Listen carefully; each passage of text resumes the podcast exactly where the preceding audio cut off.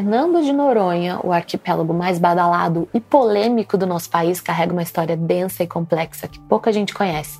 Noronha já foi um vulcão em atividade no meio do oceano, foi a primeira capitania hereditária do Brasil e foi um presídio a céu aberto por mais de 200 anos, além de ter sido uma base militar americana durante a Segunda Guerra Mundial. O paraíso, que é o sonho de consumo de muito turista, reserva uma série de pequenos inferninhos rotineiros para quem mora lá. É uma beleza surreal e é um choque de realidade. Nas fotos e nos vídeos não dá pra gente ter noção do quanto é lindo aquele lugar, mas é justamente o que a gente não vê nas redes sociais que faz de Noronha um destino tão instigante, pelo menos para quem viaja com um olhar atento.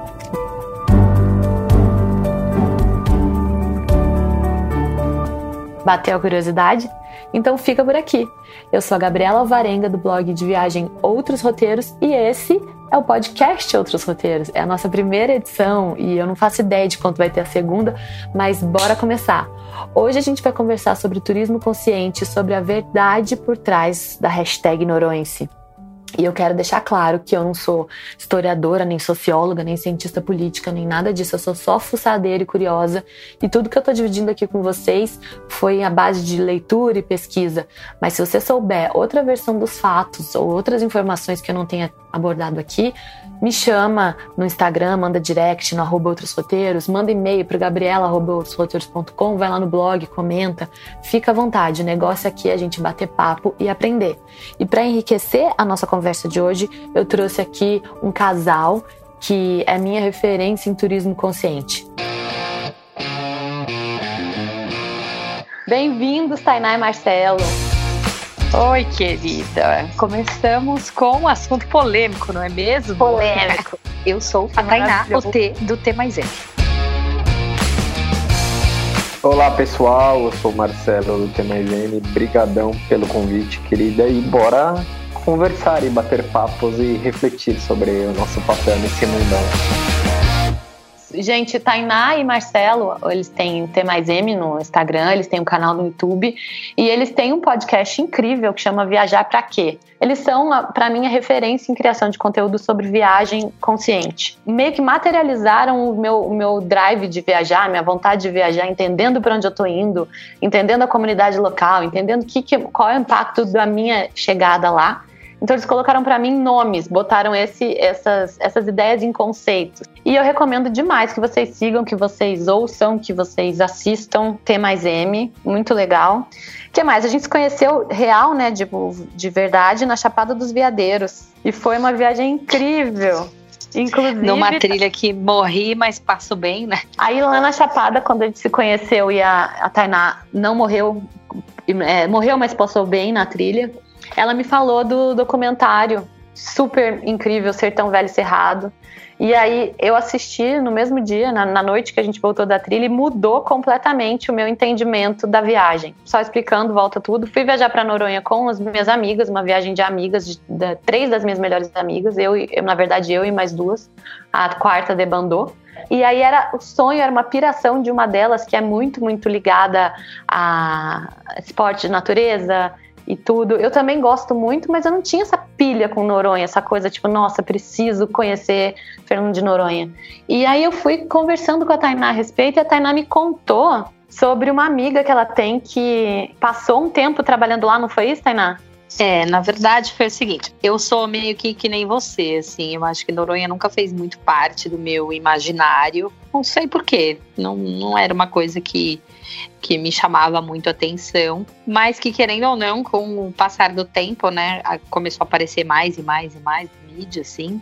E aí foi muito curioso, na verdade, essa relação porque a gente estava num projeto muito lindo na Amazônia, que é dentro de uma reserva de desenvolvimento sustentável, tipo a primeira reserva de desenvolvimento sustentável do Brasil.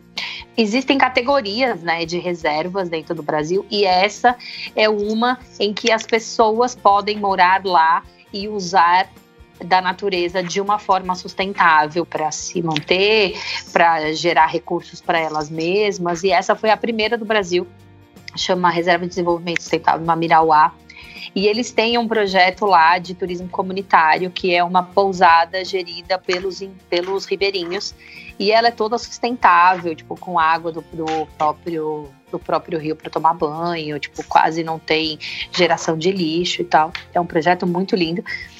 E aí a gente foi passar uma semana lá para conhecer de perto, né, ver qual que era, é, como funcionava. É um dos primeiros projetos de turismo comunitário do Brasil, já existem há mais de 20 anos, super consolidado e referência. Quando a gente chegou tinha uma menina nova chegando, uma guia nova, porque eles têm, como eles são é, um instituto, eles fazem, tipo, edital, e aí os, os guias passam um período lá, se eu não me engano, de um ou dois anos, e aí depois eles abrem para pessoas irem, porque é um lugar muito afastado. Então, a gente, quando tá de fora, pensa, puta, que irado, eu vou morar dois anos na Amazônia. Mas não é fácil, sabe? Nesse lugar é uma área de alagado, então você só transita de barco, tudo para você fazer é, é, meio complicado, você tá a uma hora e meia da cidade mais próxima. Então, eles têm um método de trabalho lá que eles desenvolveram que funciona assim, bem para todo mundo. E aí a gente conversando com essa menina, por que, que ela tinha ido para lá e tal. E aí ela contou que ela já tinha sido guia no Pantanal durante muitos anos, acho que uns dois ou três anos,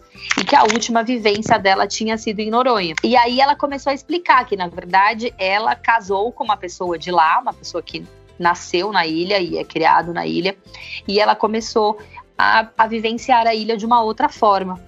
E ela contando assim, foi uma coisa que eu fiquei muito chocada, sabe? Tipo, da precariedade real de que as pessoas que vão como turistas não percebem. Porque como a gente tem limite de dias para ficar como turista, eu acho que não dá tempo da fase do encantamento passar e você começar a enxergar é, um pouco mais a fundo o que acontece, né? Porque eu imagino que seja um lugar extremamente deslumbrante e que aí você não consegue virar a chavinha do começar a enxergar os defeitos tanto quanto você enxerga as belezas.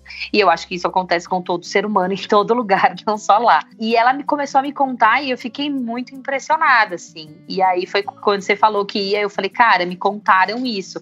Eu não sei, eu nunca fui, mas por ser uma pessoa que eu tive um contato e que ela vivenciou outras coisas em outras realidades cidades, em lugares diferentes do Brasil, me chamou muito a atenção. É muito legal tudo que você falou, porque bate muito com o que eu senti enquanto eu tava lá. O que aconteceu foi que um pouco antes da gente conversar, eu fui na, na empolgação, é óbvio, eu queria, tinha vontade de conhecer Noronha, mas como eu falei, não era o meu super sonho, tava em algum momento lá de viagem, mas não uma prioridade para esse ano. Mas para viajar com as amigas, eu fiquei super empolgada e beleza, comecei a pesquisar e aí fui pro Instagram procurar imagens e não achei imagens sobre a vila. Achei muito pouco, aliás, eu vou dizer que eu não achei mentira, mas eu achei muito pouco imagem das vilas e de como é a parte é, urbana e histórica. Noronha é muito antigo. Depois eu vou contar mais um pouco sobre o que eu aprendi sobre a história do lugar. E eu comecei a desconfiar. Eu pensei, pô, será que é uma coisa meio Angra dos Reis, que é super luxuoso nas ilhas e a cidade mesmo, o continente, é quase que uma favelinha, assim, uma coisa mal cuidada. E aí eu conversei com a Tainá, então fiquei mais curiosa ainda. Então o que aconteceu comigo, na verdade, foi o oposto do que eu suponho que aconteça com as outras pessoas. As outras pessoas chegam naquele deslumbre, porque assim, é maravilhoso mesmo. Tipo, meu Deus, é muito bonito. Você olha, você fala, tem filtro nessa água, não tem lógica. É muito lindo, tem muita vida marinha. Para quem gosta de natureza, de bicho, é enlouquecedor. Mas eu cheguei já com a lupa no que tem de errado. Conversando com as pessoas, sem brincadeira, aquilo me doeu. E eu demorei para entrar no modo paraíso. Depois entrei, lógico. Essa conversa com a Tainá foi essencial para eu entender o que, que eu tava fazendo lá de verdade. Eu não consigo viajar igual uma pessoa comum viaja. Até gostaria, às vezes, né, de só ir pro, pro Uhu e não, não perceber essas coisas. Mas acho que do jeito. Às vezes a gente vê um negócio não tem como desver, né? É, esse modo de viajar não é uma coisa que você deixa de ter uma vez que você aprendeu. Então eu queria que vocês falassem, gente, um pouco do conceito mesmo de turismo comunitário, turismo sustentável. Bom, acho que o que a gente é mais envolvido as experiências que a gente teve mais fortes foi com turismo de base comunitária, né? Existe várias, na verdade, existe algumas terminologias. Tem uns que chamam turismo de base comunitária, tem outros que chamam turismo comunitário, mas em geral é normalmente comunidades tradicionais, elas elas criam e gerem as ofertas de turismo de uma região ou de um determinado local onde eles vivem, e eles convidam os viajantes para conhecer a cultura deles e aí, de alguma forma, emergir nessa cultura de uma forma mais genuína, assim, não é ir tirar foto, é ir e você se conectar mais com o lugar, se conectar mais com as pessoas, viver um.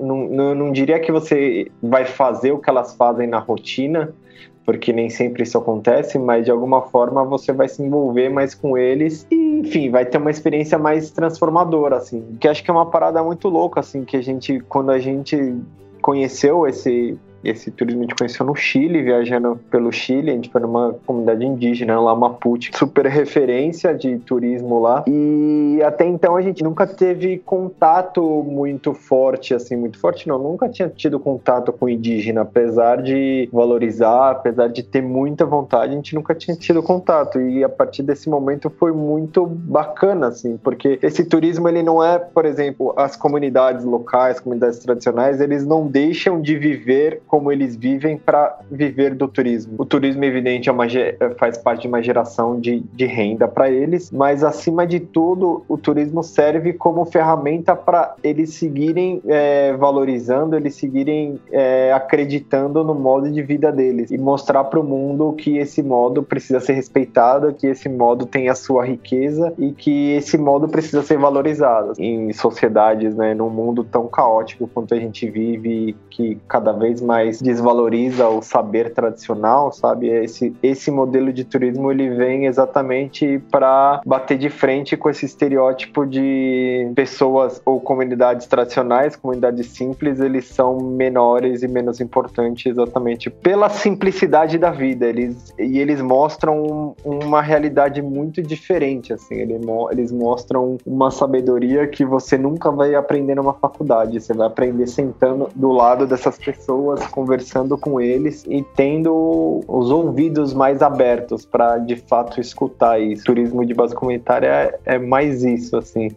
é uma aula para mim, de uhum. verdade. Então eu fico pensando, né, quando a gente viaja sem essa, sem, sem entender desse conceito, então sem a curiosidade que a gente tem. Então você viaja simplesmente para curtir. De novo, vou falar mil vezes, não tem nada, nada de errado em viajar só para aproveitar. Mas quando a gente tem esse olhar um pouco mais curioso e mais interessado no lugar onde a gente vai, nas pessoas que vivem lá, a gente aprende tanto, tanto, tanto, e coisas que você não vai aprender se você não perguntar, se você não for atrás, se você não, não tentar entender. Então, por exemplo, antes de ir para Noronha, eu não tinha é, noção direito de onde eu estava indo, né? Eu fiz a minha pesquisa básica, mas chegando lá, conversando com as pessoas, você entende muito melhor. E aí você vê a preparação dos guias, a nossa guia, que, nossa, foi incrível, a Débora. O conhecimento histórico do lugar é fantástico. Então, o que a gente se transforma mesmo, igual você falou, o que a gente aprende é incrível. E aí eu queria trazer algumas curiosidades que não todo mundo, nem todo mundo sabe sobre, né? Tem umas que é facinho de a gente achar e tem outras que a gente tem que cavar para achar, tem que conversar para achar.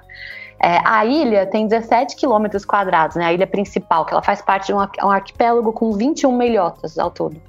E a segunda menor rodovia federal do Brasil fica lá, ela tem 7 quilômetros só, é uma reta, corta a ilha de fora a fora. E a primeira menor é a que liga a Dutra até a Aparecida do Norte, se você ficou curioso, assim, você quer saber, tem 3 quilômetros, a primeira menor. Quando me falaram, é a segunda menor, eu, tá, qual é a primeira? Então já achei aqui, deixei aqui. Mas enfim, a ilha se formou, o arquipélago todo se formou com uma erupção vulcânica que rolou no meio do mar 12 milhões de anos atrás. E aí o vulcão, aquela coisa toda, aquela montanha foi desfazendo, foi com erosão caindo e virou aquela maravilhosidade toda. É, quem descobriu Noronha foi Américo Vespúcio, pensa, em 1503. Rapaz. É muito, Chocada. muito Aham, uhum, não tinha gente morando lá, porque como ela é muito longe do continente, é difícil chegar lá por embarcação que não seja uma embarcação muito grande. O mar é bem revolto, o mar de, de fora e por ali também. Mas enfim, aí Américo Vespucci descobriu e virou um presídio durante 200 anos Noronha foi um presídio a céu aberto. O paraíso nosso era o inferno de muita gente. É. E ela foi invadida por holandeses, foi invadida por franceses, teve italiano, teve um monte de gente que chegou lá interessado porque ela é estrategicamente interessante a posição geográfica dela. E, inclusive, foi base da Segunda Guerra Mundial e depois de observação de mísseis da Guerra Fria. E tem resquícios, ruínas da presença dos americanos e dos fortes que foram construídos lá até hoje. A ilha não tem água doce, é, não tem cobra. E recebeu a visita de Charles Darwin, pensa só. Tem... A ilha não tem água doce. Não tem água doce. faz o quê? Tem tratamento? Dessaliniza, Dessaliniza a água Isso. lá na ilha? Lá na ilha. Inclusive, a taxa que a gente paga diária para ficar lá é também para dessalinização da água, ou palavra difícil, dessalinização. Enfim, e aí tem outra coisa que é, a gente vai falar lá na frente, mas tem 16 anos que ninguém nasce em Noronha, ninguém nasce no paraíso. Isso eu sabia e eu uhum. acho isso de uma crueldade sem igual. Mas sem igual, sem igual. E a gente tem um documentário aí, né? Existe esse documentário. Agora eu tô uma pessoa que viaja só na base do documentário. Tem um documentário chamado Ninguém Nasce no Paraíso. Recomendo quem tem vontade de ir para Noronha com esse olhar, vá. Então é isso. Paraíso dos turistas não é assim esse tão paraíso para quem mora lá. E aí, para você entender, Tainá, aquela questão da dessalinização da água vem da, da questão da taxa, né? Como eu tinha falado. A gente paga uma taxa diária para estar tá lá de 2019, R$ 68,74. A gente pagou quase 500, né? 467,59 para ficar lá sete dias. Então pensa, é um dinheirão que você desembolsa é, só. Que é? Então é, um, Mas é tem grana. mais taxas, né? Tem tipo, mais. Não é só tem. essa. Não, tem a taxa do parque do Panamá, o parque marinho. Precisa pagar, porque te dá acesso às praias mais maravilhosas que você pode imaginar. E com muita ah, vida você marinha. pode ir sem pagar? Você paga só a taxa de preservação você... e não paga a entrada do parque. Se, se, você não pagar a entrada do parque, você não, não, não acessa as praias a mais famosas. O Sancho, por exemplo, é dentro do parque. Tem as trilhas que são só dentro do parque. Então tem essa, essa organização aí. Você pode tranquilamente não pagar, só que a taxa, o ingresso do Parque Marinho comparado ao que você vai pagar de taxa diária é pouco, é 106 para brasileiro e 212 para o gringo. E aí essa taxa, mas essa taxa ela fica direcionada aos cuidados do parque, manutenção do parque, a pesquisa que eles fazem com os animais marinhos, com as aves marinhas, com os bichos naturais da ilha e tudo. Mas a, a taxa de preservação, que é a taxa que a gente paga para o governo de Pernambuco, Noronha pertence a Pernambuco, apesar dela ser mais próxima de Natal, se não me engano, ou não sei se estou falando besteira, depois eu vou olhar, ela pertence a Pernambuco. Então essa, essa taxa de preservação ela vai para o estado de Pernambuco. O estado de Pernambuco que faz o, o manejo dessa verba aí. Então, além de ser para dessalinizar a água, ela serve também para enviar o lixo de volta para o continente. Não tem como, não cabe, né, o lixo que é gerado ali. E até por isso tem a questão do plástico zero, que tem aí os, os, restrições, não é que não pode entrar nenhum tipo de plástico. Eu fiquei, na hora de planejar a viagem, eu fiquei assim, tá, mas e meu shampoo? Como é que eu vou levar? E se eu, sei lá, e se eu, eu quero levar lanche para economizar, não ficar comendo tanto e pagando muito caro e tudo? Como é que eu vou fazer? Não, tem, tem o que você não pode levar, assim, não pode ter saco plástico, talher plástico, copo plástico é, pequeno e as garrafas com menos de 500 ml, tem outras, outras restrições de plástico. Rola levar um isoporzão? Rola, rola. Se você ficar com ele e levar ele de volta para sua casa. É assim, não existe uma fiscalização. Eu achava que alguém ia abrir minha mala e caçar plástico lá. Não tem isso. Até por isso que é importante a gente conversar sobre. Na verdade, sobre. é mais bom senso do que Exatamente. Mas aí, assim, a gente foi ver o pôr do sol um dia no, no mirante e aí tinha uma galera comendo um biscoitinho e deixou o plástico lá. Então você pode entrar com biscoito, mas, pô, você pode comprar o biscoito com plástico no supermercado, mas peraí, né? É, é, é muita falta deixou, de Ele deixou o plástico lá Deixou jogado. no chão e se ventasse ali, caía na, na água, entendeu? Então, é, a gente vê esse tipo de comportamento em qualquer lugar. E, assim, as pessoas não estão tão ligadas nisso quanto a gente, né? Então, poxa, você tá indo para um lugar que tem é, toda uma dificuldade de mandar. O lixo vai embora de navio, é caríssimo. Você vai fazer uma bobagem. Ali é, tem animais que não tem em nenhum outro lugar do mundo, entendeu? É um lugar de preservação mesmo, é um santuário. Essa questão do lixo, é, eu fiz um. Eu estava fazendo uma série de posts no nosso Instagram de, de como ser um turista mais responsável e eu abordei essa questão do lixo. Não é uma crítica, mas é, é para a gente pensar mesmo. Por exemplo, você está no meio de uma trilha sei lá, que nem a gente fez juntas a trilha lá do Mirante da Janela. E uhum. tem uma lata de lixo lá, lá no meio. Na cabeça dela, ela tá fazendo a coisa certa, que é ir lá e jogar no lixo. Ela não jogou no chão, então jogou no lixo, tá tudo certo. Mas ela não pensa no processo. Como que vai ser para sair aquela, aquele lixo lá daquela trilha e todo o processo para voltar para a cidade. Cara, ela vai voltar, não é mais fácil ela trazer o lixo dela dentro da mala? Eu fui ter mais consciência disso quando eu entendi, falei, poxa, esse lixo todo que a gente traz, que a gente gera, que vem do continente, volta para o continente a que custo? E assim, na real, se você for pensar, não tem fora, né? Não tem jogar no lugar certo, tem devolver para a cidade, ele continua no planeta, não tem o que fazer, né? A gente tem que repensar e usar menos, eu acho, né? Porque eu acho que a gente nunca foi ensinado a pensar dessa forma. Não vou dizer que é maldade exigir isso das pessoas, mas é porque, de fato, a gente nunca foi ensinado de ter essa consciência de, cara, eu estou numa ilha, o lixo que eu gero aqui vai ele vai ter que ser jogado em algum lugar e não vai ser jogado no mar. Então vale mais a pena eu levar o meu lixo para casa e jogar quando eu chegar no, no continente do que jogar no lixo aqui, sabe? Nunca, nunca ninguém foi ensinado. Então as pessoas, tipo, eu acho que jogar, jogar no mar e deixar ali ao léu, como você viu, eu acho que isso sim é tipo uma estupidez. E aí é um cara, uma pessoa que é, cara, de estúpida mesmo, né? Tipo, vai pra Noronha e faz um negócio desse. Mas exigir da pessoa que ela tenha esse pensamento de é melhor eu levar para minha casa e eu jogar quando eu chegar no continente do que eu jogar na lata de lixo daqui, eu acho que isso pô, pô, não dá para ser cobrado uma pessoa dessa. Tá, é que eu acho que não dá para você exigir de uma pessoa um comportamento desse, mas a gente parte do pressuposto de que ir para Noronha não é barato as pessoas que vão para lá, primeiro de tudo, elas chegam já pagando uma taxa ambiental e ela não pensa, tipo, na atitude que ela tá tendo, pagando uma taxa. É muito louco isso. Mas ela tá pagando uma taxa ambiental que ela, que na cabeça dela, ela tá pagando uma taxa para que as pessoas cuidem do meio ambiente, não que ela cuide. Por isso que ela tá pagando. Então ela talvez ela não, ela não consegue enxergar que faz parte dela também cuidar do local onde ela está indo. Então, pô, ela nem se você perguntar para ela o que que significa, o que que você acha que fazem com essa taxa ambiental, eu acho que tipo pouquíssimas pessoas vão falar muitas coisas tipo que de fato eles fazem. Deveria tipo educar essas pessoas. Como Noronha tem um limite de gente que vai para lá, como tem um limite de voo que chega, não sei se é diário ou semanal, poderia, tipo, todas as pessoas que chegassem ficar, sei lá, uns 20 minutos numa salinha que o cara lá, o do Ibama ou do ICMBio que fica lá, ele vai explicar como que é. Procure levar seu lixo contigo, procure fazer isso, fazer aquilo, mas enfim, isso daí custa também e, enfim, o nosso governo não tá nem aí para preservar o meio ambiente, então fudeu. É, gente, lá tem, na verdade, uma. Lá tem o centro de visitantes lá do ICMBio e tem palestras, são palestras variadas. Tem palestra de, sei lá, de geologia da ilha, palestra sobre tubarão. Então, eles fazem esse trabalho, mas não imediatamente na chegada. E a pessoa não é obrigada é, a participar da palestra, né? Ela vai se ela quiser. Muita Mas, gente assim, vai só pra curtir, né? O que você é, falou. Muita exatamente. gente vai porque acha bonito e beleza. Eu tenho amigos que foram pra lá que acham, tipo, o lugar é super mágico, super bonito e beleza. Mas, é, tipo, eles não têm uma, uma conexão com, puta, com a natureza, assim, uhum. sabe?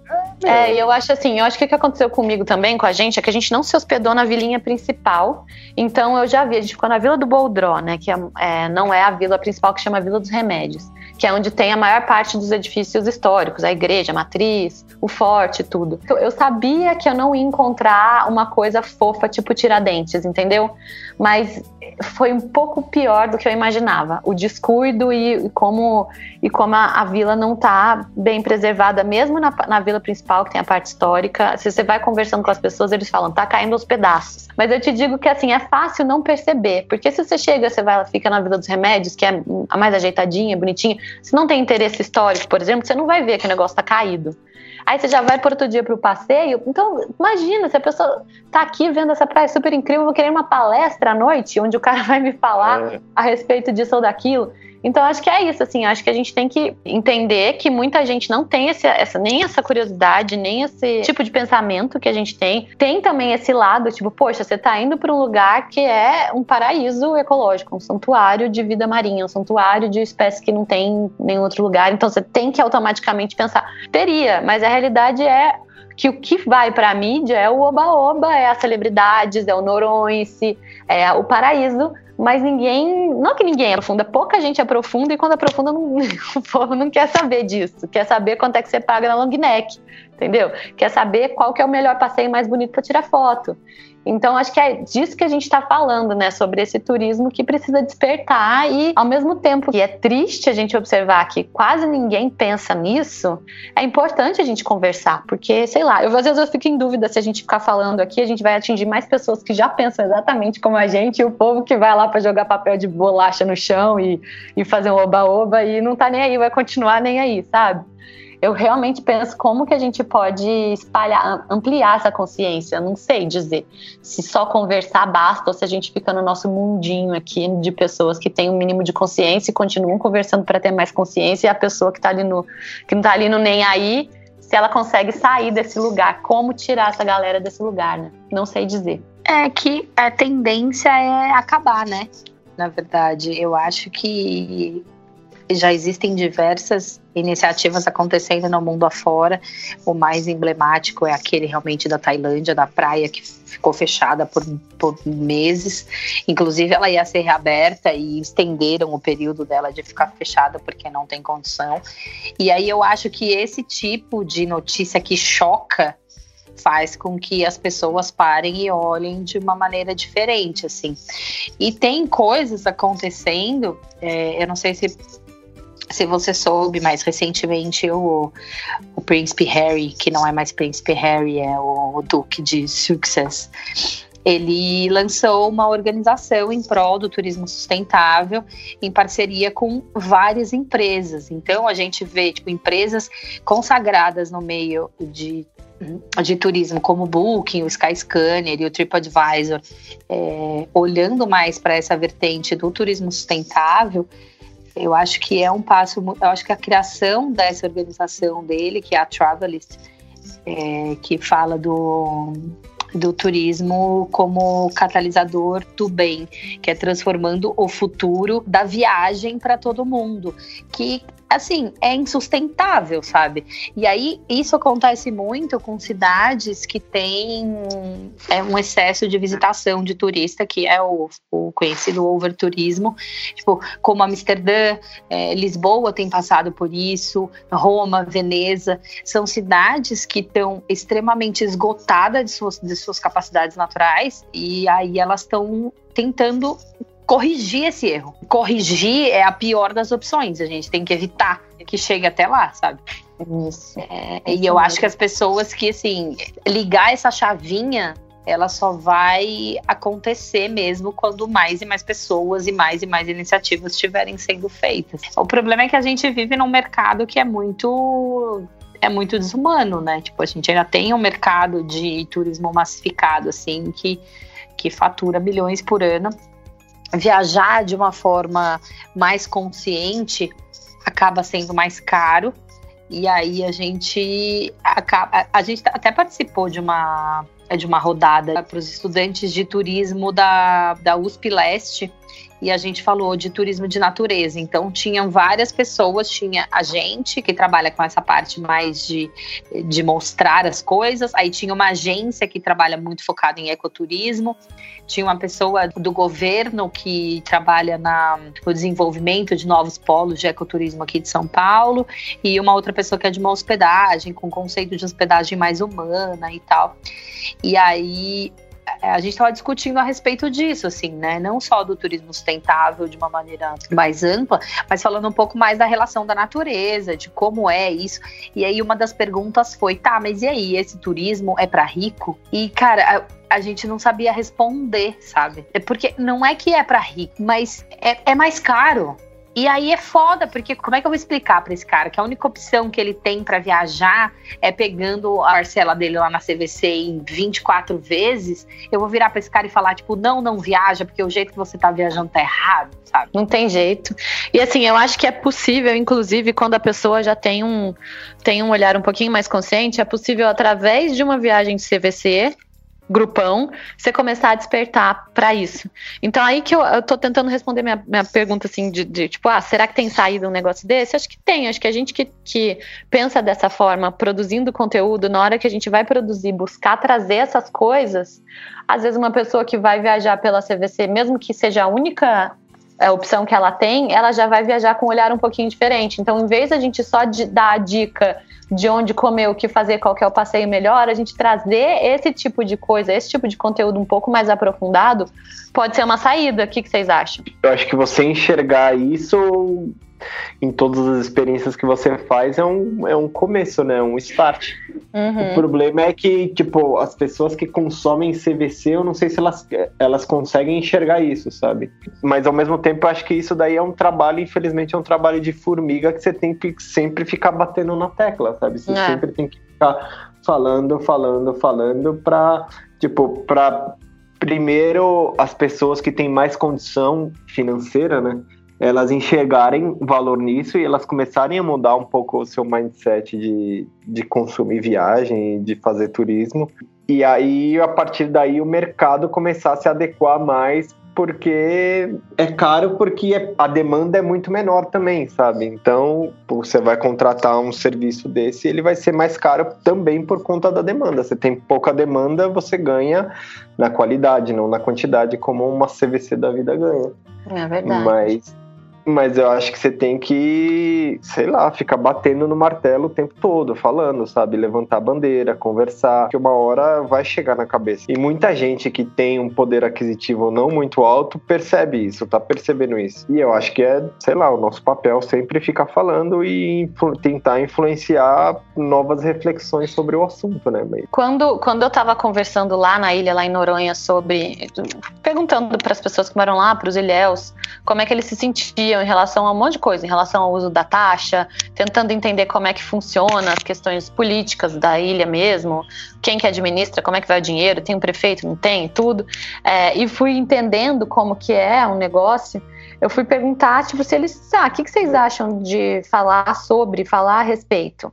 E um deles, que é taxista, falou assim, é, fala, fala e fala muito, porque quando alguém turista fala, as pessoas começam a prestar atenção quando a celebridade ela tem muitas, né? Eles, é, ela é um, um, sei lá, como é que eu, um point de celebridades. E tem alguns que são que trazem algumas um, questionamentos a respeito dessas coisas. Então eles dizem quando Luana Piovani põe a boca no trombone, a gente consegue chamar atenção de alguma forma. Quando a gente se organiza aqui é um pouco mais difícil. Entre pessoas que são desconhecidas, a gente ser ouvido. Ele disse assim: fala, fala, conta como, como é que você viu, como é que você enxergou, o que que a gente quais as dificuldades que a gente passa aqui. E não é brincadeira, assim, morar lá. Pra vocês terem uma ideia, tem uma coisa que me chamou muita atenção, além dessa coisa de que a gente falou, mas não contou o que é, né? Sobre a questão de, da estrutura de hospital lá de Noronha, né? Que é a questão do documentário Ninguém Nasce no Paraíso. É, o governo de Pernambuco, ele decidiu que não valia a pena manter uma maternidade em Noronha. E aí, quando as mulheres que moram lá ficam grávidas, se elas chegam aos sete meses de gestação, elas são enviadas para Recife. Elas ganham uma passagem para Recife sem acompanhante, só tem acompanhante em caso de risco, em gestação de risco. Então a mulher vai lá para Recife e vai se hospedar onde ela, sei lá, onde Deus quiser. Se ela tiver alguém que possa hospedá-la em casa, ela se hospeda. Então ela vai lá e tem o filho dela longe da família, provavelmente longe do marido, longe da mãe, para dar um suporte e tudo. Porque o governo entendeu que não, não precisa.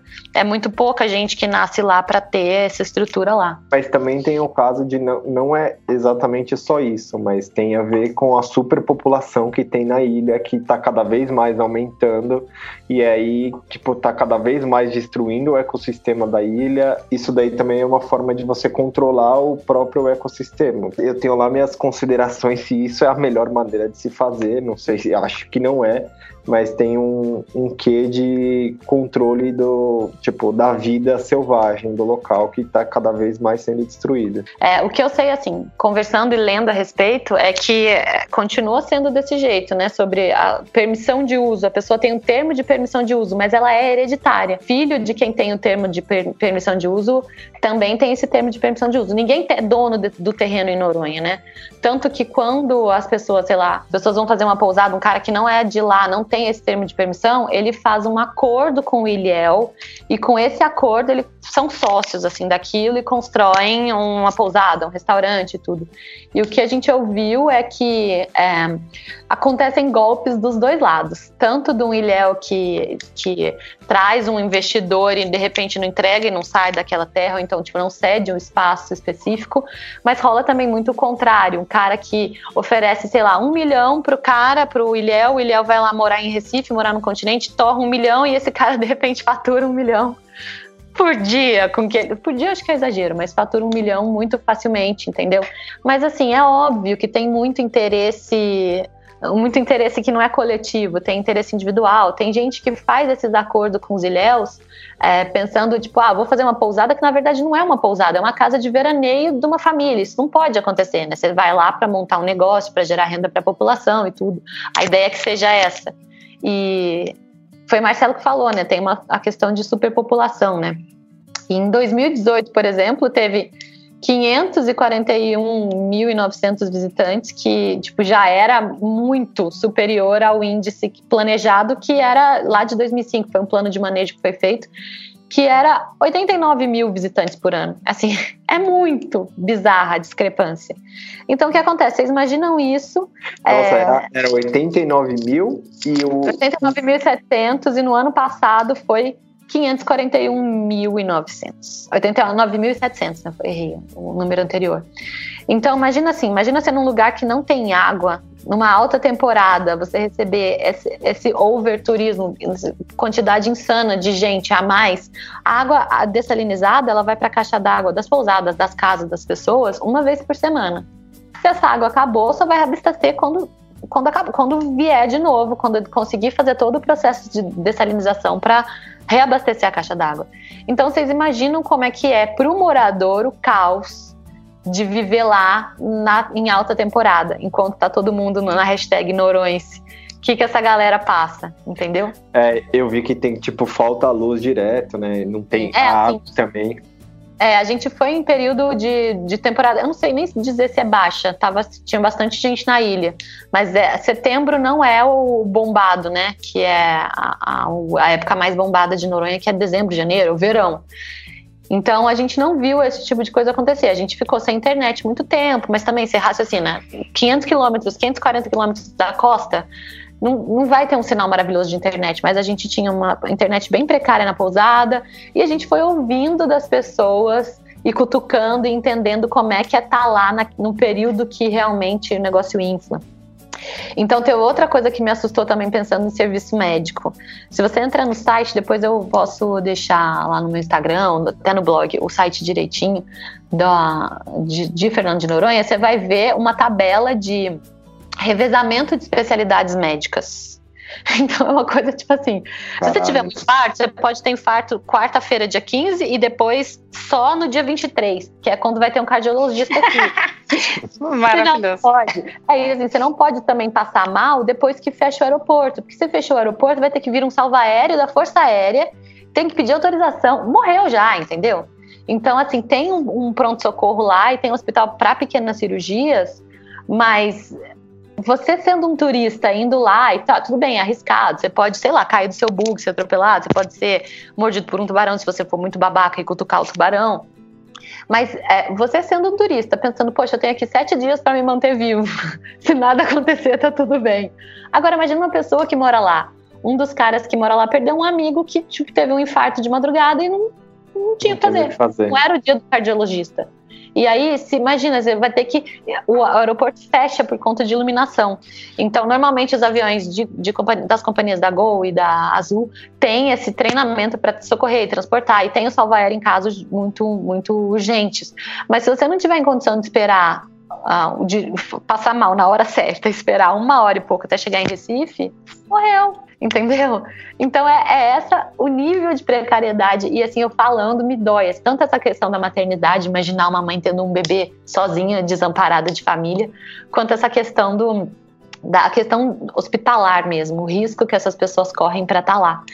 É, é triste. E assim, pensar também que o custo de vida para o turista é o mesmo custo, custo de vida não, né? O custo do turista ali, você vai lá comprar é, o seu pão no, no, supermercado, vai lá no restaurante, vai lá não sei do que, é o mesmo custo do ilhéu. Porque as coisas vêm, as coisas não são caras, porque a ah, Noronha é um lugar de ostentação e de rico e não vou pôr tudo caro aqui. As coisas são caras porque as coisas vêm do continente. Então, por exemplo, no seu café da manhã na sua pousada, talvez role, por exemplo, igual aconteceu na nossa, que as nossas, as donas da nossa pousada, que são umas maravilhosas, a Dag e a Lili, elas plantam mamão no, no terreno, mamão ali no quintal delas, plantam algumas coisinhas no quintal delas. Porque imagina, se o lugar não tem água dessalinizada, vai ter água para ter uma lavourinha ali que planta. Tem que trazer tudo do continente. Então, tudo que você consome vem do continente. É super caro. E é o mesmo preço que você paga, é o preço que o Ilhéu paga. Então, a galera lá tem dois, três empregos.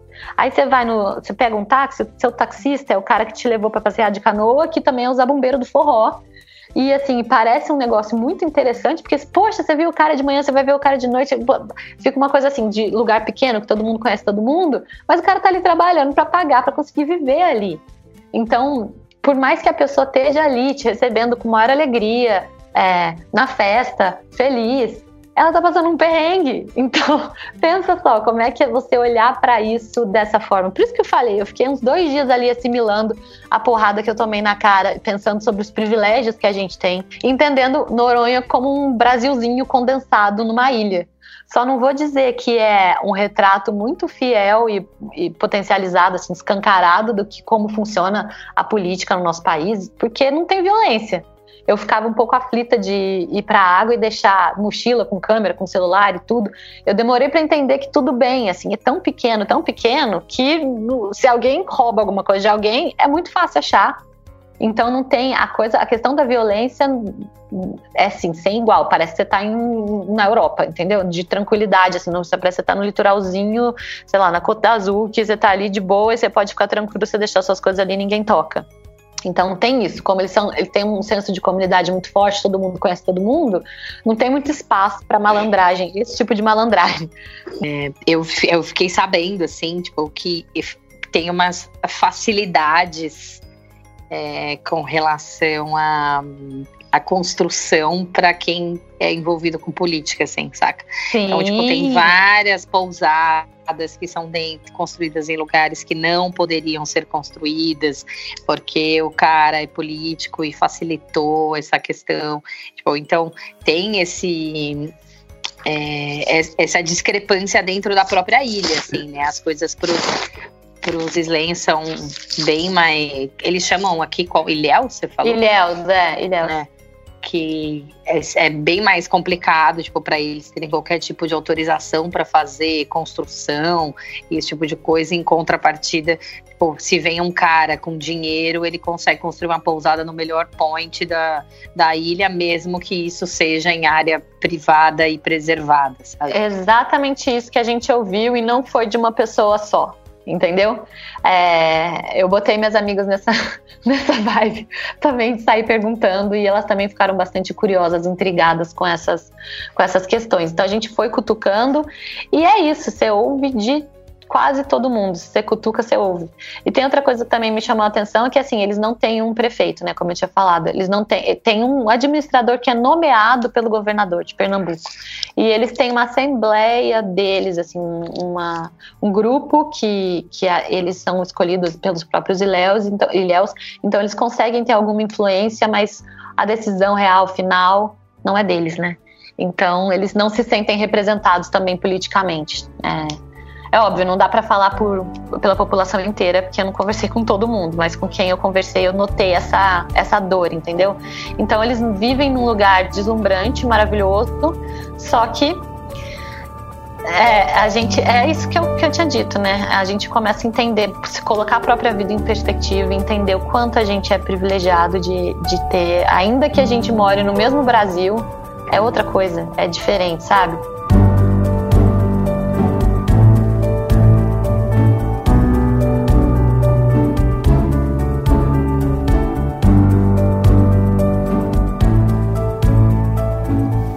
Então, se você ouviu até aqui, obrigada demais e eu vou te convidar para a gente continuar falando sobre isso no próximo episódio, Outros Roteiros, podcast episódio 2.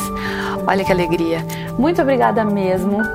E segue lá, arroba Outros Roteiros no Instagram, no TikTok, é, entra no blog outrosroteiros.com. Um beijo e até o próximo.